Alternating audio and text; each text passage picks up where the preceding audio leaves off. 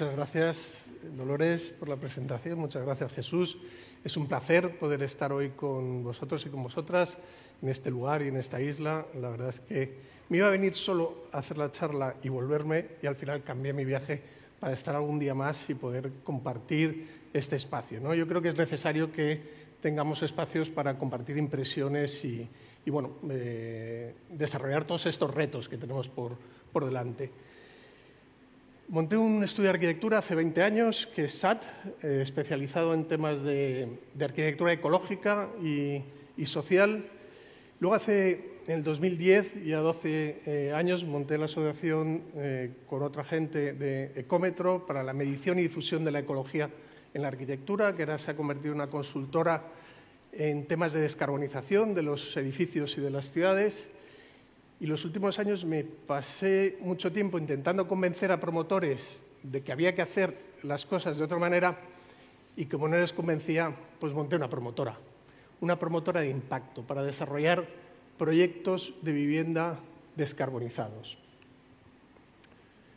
Como bien sabéis, todos somos sostenibles, todos los políticos, todos los arquitectos, todas las empresas, las petroleras, las cementeras, todo el discurso de la sostenibilidad está impregnado en la sociedad. Y esto es una alegría, por fin somos sostenibles. Ahora tenemos que aprender a medir y a valorar la sostenibilidad. Las cosas en nuestra sociedad y en la civilización cuesta mucho cambiarlas. Para que os hagáis una idea, los informes sobre el riesgo del tabaco en la salud de las personas son de los años 60. En 2010 informamos a la sociedad que el tabaco es un problema. 50 años. Han pasado 50 años desde los límites del crecimiento. Es decir, un informe del Club de Roma que ya avisaba que nuestro modelo de desarrollo era absolutamente insostenible. Ahora lo estamos interiorizando. Sacar el plomo de las gasolinas nos ha costado 40 o 50 años. Hay otras cosas que hemos ido más rápido. La capa de ozono, el protocolo de Montreal.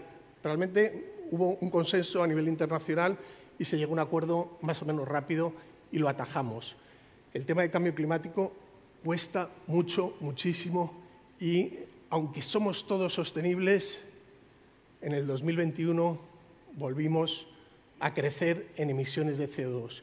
No hemos llegado al punto de inflexión y eso es preocupante. Lo tenemos interiorizado, somos conscientes, pero no conseguimos doblegar la curva, no conseguimos estar al otro lado de la curva. Y es nuestro gran reto a pesar de que tenemos meses de mayo como el que, tenemos, como el que hemos tenido este año, que lo vamos interiorizando y lo, vamos viendo en nuestras carnes, cómo va cambiando el clima. Joan Gorizar ponía esta imagen de, de Hawkins, os veis la cantidad de cumbres que llevamos haciendo desde los años 80, pero se va calentando la Tierra, pero esa curva de CO2 no conseguimos doblegarla, sigue subiendo año tras año. Y aquí tenemos un problema muy grande desde el punto de vista de la arquitectura, que luego voy a poner un ejemplo. Este es el histórico de las temperaturas de una manera simplificada, ver cómo se va calentando la Tierra en los últimos años. Pero cuando hacemos arquitectura tenemos una costumbre, que es calcular los edificios con el histórico de temperaturas de los últimos 20 años o 30 años y hoy en día tenemos que calcular los edificios con las temperaturas que van a venir en los próximos 30 años. Esto es clave para que los podamos dimensionar y que podamos hacer una arquitectura resiliente que sea capaz de afrontar lo que viene, que es complicado. Uniros a Building Life.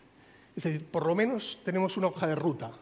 Yo aquí admiro a Dolores también, porque yo voy al final como un como un llanero solitario a mi aire haciendo mis cosas. Dolores arrastra a todo el sector, intenta consensuar a todo el sector. Pero es que es fundamental, porque haciendo cosas que sean anecdóticas, simplemente, pues bueno, algo tratas de transformar, pero realmente tenemos que arrastrar a todos y a todas, tenemos que cambiar el sector radicalmente. ¿no? Y para eso necesitamos trabajos como los que hace Green Building Council. ¿Qué entendemos por descarbonización? No me, voy a enredar mucho porque realmente lo he explicado eh, Dolores bastante bien. Si veis mi título, hablo de descarbonización, pero también hablo de regeneración. Y al final son dos conceptos que son necesarios y los relaciono con lo que comentaba Odil esta mañana en su charla. Descarbonización representa una mirada reduccionista de nuestros problemas. Es la mirada del carbono. A veces necesitamos reducir todos los problemas a un indicador, a un problema, para poder afrontarlo. El carbono es un problema, lo tenemos que medir y tenemos que descarbonizar. Pero ese es el histórico que hemos hecho o donde nos hemos movido en los últimos 400 años. Es decir, en un paradigma mecanicista, decía Odil, determinista, reduccionista, en un paradigma científico que ha roto la realidad en trocitos, en pequeños cachitos, y ha afrontado la realidad desde, esos pequeños pedazos. Podemos afrontar la realidad desde el carbono, pero estamos en la sexta extinción masiva. Estamos perdiendo biodiversidad todos los días. Tenemos problemas de, de capa de ozono, tenemos problemas de acidificación, tenemos problemas de eutrofización. La visión del todo es clave. Y en lo que estamos ahora mismo es en ese cambio de paradigma que hablaba Odil, de pasar de un paradigma científico que parte la realidad en pequeños, en pequeños trocitos, pero tenemos como una visión pixelada del mundo, todas esas fotos pixeladas que, nos, que no, nos permite enfocar sobre el gran problema que tenemos, que es nuestra relación con el medio ambiente. Y tenemos que pasar a una cultura regenerativa, Estuvo el año pasado Daniel Wall aquí hablando de cultura regenerativa. Es el todo, es esa visión general para reconstruir nuestra relación con el medio ambiente. Y esto es lo que explicaba eh, Dolores. Hemos pasado de hacer muchísimo énfasis en hacer edificios de energía casi nula, energía operacional, y está muy bien, hemos avanzado, ya hacemos edificios que gastan bastante menos energía, pero tenemos que pasar hacer edificios que también gasten menos energía en su proceso de construcción. Ya hemos conseguido hacer edificios que no gastan casi energía e incluso esa energía sea 100% eléctrica e incluso sean productores de energía, por lo tanto, usen energía 100% renovable. Por lo tanto, podemos ir a edificios que no tienen emisiones de CO2. ¿Vale? Sabemos que es un edificio de energía casi nula, Ahora nos queda por entender que es un edificio de carbono casi nulo o de carbono nulo. Ese es el gran reto. Sabemos que un edificio Passive House puede estar en demandas por debajo de los 15 kilovatios hora metro cuadrado, pero ¿cuánto es un edificio de bajo impacto? ¿500 kilos de CO2 por metro cuadrado? ¿600? Estamos aprendiendo a medirlo y ese es un poco el futuro. Nosotros, mientras Dolores organizaba todo el sector, hace cinco años nos lanzamos con una propuesta de una certificación CO2 nulo. Es decir, aquellos edificios que calculan su huella de carbono, que la minimizan y que eh, la, compensan, electrifican y lo hacen 100% renovable, son edificios que puedan estar exentos de carbono. Y con esto desarrollamos la certificación CO2 nulo. Pero además podemos ir un poquito más. Y en este concepto regenerativo, que supera el concepto de sostenibilidad, es decir, la sostenibilidad trata de minimizar los impactos, y eso es uno de los grandes objetivos. Pero ya estamos empezando a hablar de regeneración, no solo de minimizar, sino, y en el carbono se entiende muy bien. Una cosa es minimizar para que tu edificio tenga el menor impacto en términos de carbono y otra cosa es que tu edificio absorba CO2 del medio ambiente. Los proyectos de Stefano Boeri o diferentes proyectos donde la arquitectura se, se empieza a entender como un bosque, es decir, de CO2 positivo podemos pasar del casi nulo al CO2 nulo o al CO2 positivo. Y ese es el reto que tenemos. Empezamos a construir con materiales que en vez de emitir CO2 en su proceso de construcción, absorben CO2 a través de los árboles, la madera. Por lo tanto, podemos ir a conceptos de materiales o edificios sumideros de carbono, es decir, construir con carbono. Tenemos aislamientos hechos de madera, podemos construir con estructuras de madera, con diferentes materiales que en su proceso de crecimiento orgánico absorben CO2. Pero lo fundamental es medir. Para eso desarrollamos esta parte que hablaba también Juan Verde esta mañana, digitalización, tecnología y lo verde. La tecnología nos ayuda mucho. y nos va a ayudar mucho en esta fase de medición. ¿no? ¿Cómo medir? En la medida que podemos medir, podemos minimizar. Si podemos minimizar, pues ya estamos haciendo una gran acción. Y después compensar. Compensar es un grandísimo debate, ¿no? porque tampoco puede ser una licencia para contaminar, pero sí un ejercicio, bueno, de hacernos cargo del impacto que generamos cada vez que hacemos cualquier acción de cualquier tipo, como venir aquí en avión. Es decir, hacernos conscientes de todo lo que hacemos y poder repararlo de alguna manera, pues bueno, nos ayuda. A nosotros nos ayuda también porque, aparte de impacto medioambiental, buscamos impacto social, hacemos proyectos de cohousing y todas estas acciones de compensación, plantación de árboles en comunidad, pues generan comunidad. Es decir, generan acciones colectivas, conexión entre personas para construir bueno, pues otras formas de, hacer arquitectura. ¿no? Hablamos mucho de la electrificación del sector del automóvil, pero no se habla nada de la electrificación del sector residencial o del sector de la edificación. Y lo tenemos que electrificar también. Y luego podemos hacer edificios que funcionen 100% con energías renovables. Una parte de producción in situ a través de instalaciones fotovoltaicas y otra parte de conexión a través de comercializadoras. Ese es un edificio que hemos hecho en Madrid, entre patios, 32 kilovatios, que este mes de mayo, que acaba de terminar, ha producido más energía de la que ha consumido en términos eh, globales. ¿Cómo lo medimos? Bueno, no voy a insistir, toda la parte que hemos desarrollado a través de Ecómetro, de análisis de ciclo de vida y cómo medir no solo el carbono, sino tener en cuenta todas las categorías de impacto que hay dentro de la metodología de análisis de ciclo de vida. Es decir, medimos acidificación, medimos eutrofización, medimos recursos abióticos, medimos cambio climático. Y es fundamental tener esa visión amplia y compleja. Y a través de la tecnología, pues de alguna manera podemos hacer sencilla la complejidad, que es uno de los grandes retos. Desarrollamos bases de datos a través de, del Torroja y bueno, buscamos eh, la manera de hacerlo más rápido. Que cuando un técnico, un arquitecto, un ingeniero tenga que afrontar esto no se le haga un mundo, porque si no se lo hacemos sencillo a los técnicos va a ser muy complicado. ¿no? ¿Dónde lo hemos aplicado? Pues en el 2007 hicimos el primer eh, proyecto que son las oficinas de Triodos Bank en Málaga, donde calculamos toda la huella de carbono y lo certificamos eh, CO2 nulo. Lo hicimos en la oficina de Greenpeace en, España, ambas les dieron eh, premios internacionales de Green Solution Awards.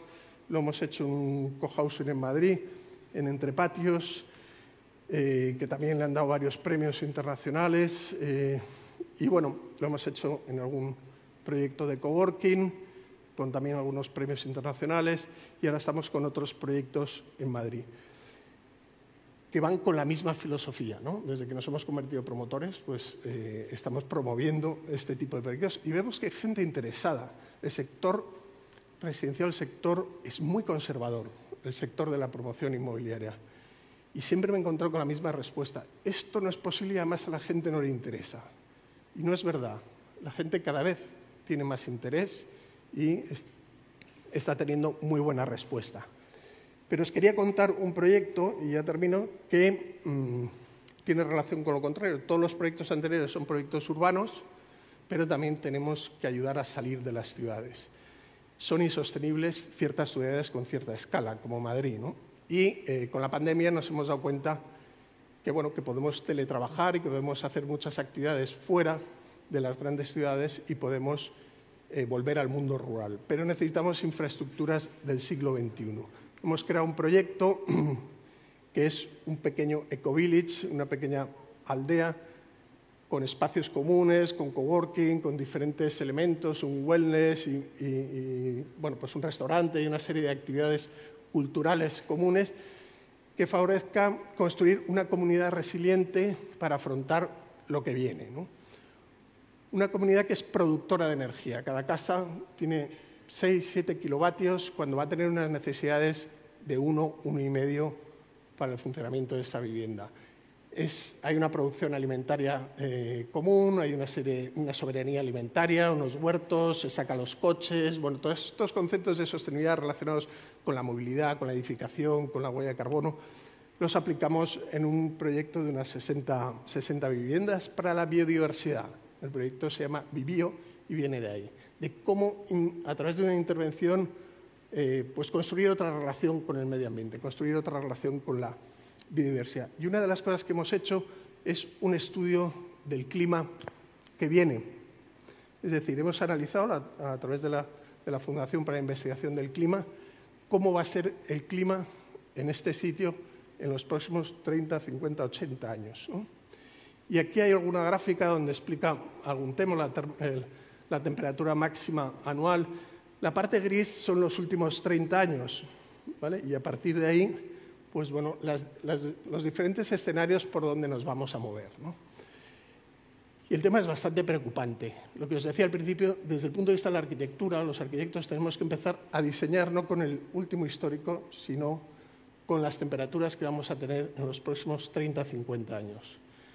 Y esto nos obliga a tener en cuenta pues, unas olas de calor que se van a multiplicar por tres o por cinco, depende de los lugares, unas precipitaciones diferentes y todos los sistemas de drenaje urbanos tienen que estar preparados para absorber grandes eh, tormentas, o unas necesidades de refrigeración, como aquí que prácticamente no había necesidades de refrigeración y en los próximos 30 años va a haber muchas necesidades de refrigeración.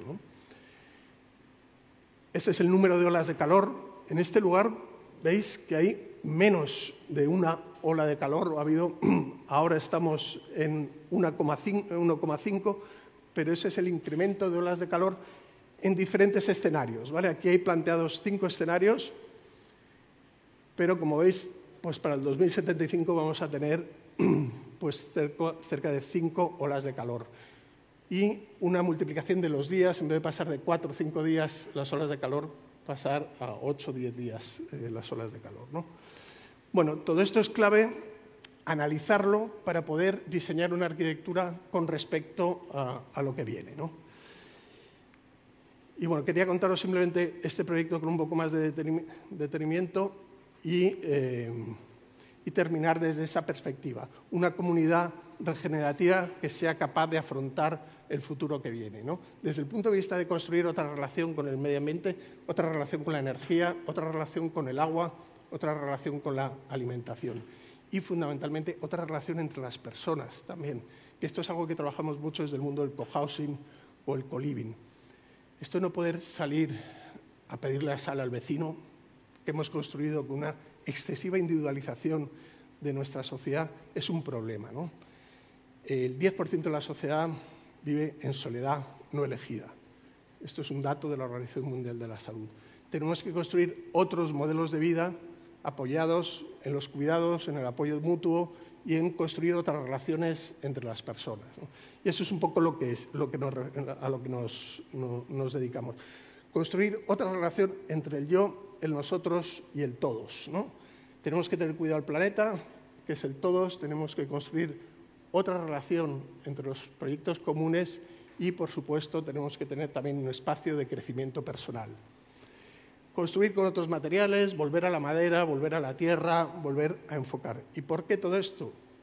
Yo creo que está más que respondido en todo el, en todo el, evento que tenemos hoy. Simplemente acabar con esta eh, diapositiva de Rob Hawkins que hablaba de tres escenarios que nos esperan en el futuro. Hay un escenario al que se apunta mucha gente, pensar vosotros en qué escenario estáis, en que el ser humano es tan inteligente y ha hecho tantas cosas a lo largo de la vida que va a encontrar esa invención tecnológica que nos va a sacar del hoyo, es una posibilidad. O ese escenario colapsista, donde, bueno, pues esto no tiene mucha solución y vamos a un gran problema. O un escenario que hablaba más eh, Odil y que me gusta mucho de, cambio de paradigma, ¿no? de, pensar eh, cómo podemos darle la vuelta a esto como sociedad, como civilización, para pensar desde otra perspectiva más regenerativa. Nada más. Muchas gracias.